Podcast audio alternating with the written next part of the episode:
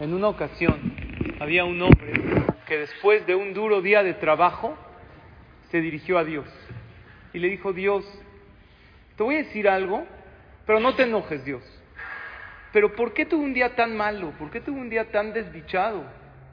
Está hablando con Dios y le dice, desde la mañana empecé mal mi día, me paré tarde, me paré tarde y me paré todo tenso, tenía que llegar al trabajo. Me subo al coche y el coche no arranca. Media hora me tardé hasta que arrancó el coche, me pasaron batería. Ya llegué tardísimo al trabajo, mi jefe me llamó la atención. Luego ya trabajé, en la hora de la comida, ¿por qué me hiciste esto, Dios? A todos mis compañeros les dan su porción de comida. Nada más a mí, no, espérate, es que te la vamos a cambiar porque te estábamos sirviendo y se cayó la comida, todos comiendo felices y nada más yo esperando con hambre. ¿Por qué Dios? Después de que ya comí con prisas, acaba la jornada de trabajo, voy a la casa y en el camino a mi casa quiero hacer una llamada y ¿qué? No tiene pila el celular. ¿Por qué? ¿Por qué me hiciste esto, Dios? Luego llego a mi casa después de un día que ya estoy harto de todo, nada más quiero prender la tele para relajarme un poquito y ¿qué? No está el control de la tele. No puedo ver la tele. Buscando como loco. ¿Por qué Dios? ¿Por qué un día así? Imagínense si Hashem en ese momento le contesta y le dice, hijo mío, ¿te habla Dios? ¿Dios, de verdad? Sí, te voy a decir yo qué pasó. En la mañana quiero que sepas que vino el ángel de la muerte a llevar tu alma. Y yo mandé a mi ángel, el de la vida. Y había un debate en el cielo, ¿le damos un día más o no?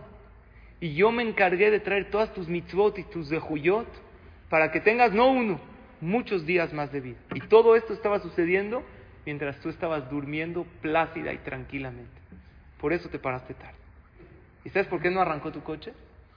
Porque más adelante, ¿viste cuando ibas al trabajo que había mucho tráfico por un accidente que hubo? Tú tendrías que estar en ese accidente. Y yo, para salvar tu vida, como hiciste mitzvot y eres mi hijo y eres una buena persona, hice que no arranque el coche, para que no estés involucrado en el accidente. Gracias, Diosito. Y lo de la comida. Exactamente la persona que te sirvió tu comida estaba contagiada de una enfermedad y tocó la comida. Y yo no quería que te enfermaras. Por eso hice que se le caiga la comida y que te vuelvan a servir otra en lo que se tardaron todo, pero te salvaste de la enfermedad. Ay, gracias, Diosito. Y cuando estabas rumbo a tu casa, había alguien que te estaba llame llame. ¿Viste ese que cada vez que te habla se queja? Ese es el de que siempre te, te drena, te quita tu energía, te puras quejas. Él te estaba hablando y te iba a meter en un problema non. Por eso yo me encargué que se te acabe la pila del celular. No, su suegra. Entonces, yo me encargué que se te acabe la pila del celular. Y cuando llegaste a tu casa, si hubieras prendido la tela, había un cortocircuito que si lo hubieras prendido te hubieras quedado sin luz. Yo no quería que te quedes a oscuras. Por eso ya ahorita ya se secó el agua de los cables. Esto, yo me encargué que no puedas prender la tele, pero ahorita ya puedes. ¿Qué le diría a esta persona a Dios? Le diría, gracias Hashem por protegerme y perdón por quejarme. Y esto, algo similar, nos pasa a todos con los contratiempos de la vida. Nada más que no escuchamos la voz de regreso de Hashem explicándonos todos los contratiempos por qué son. Pero todos son por algo bueno. Porque todo lo que Hashem nos manda es, a lo mejor nos quita ahorita una comodidad, pero es para darnos algo mejor a corto o a largo plazo.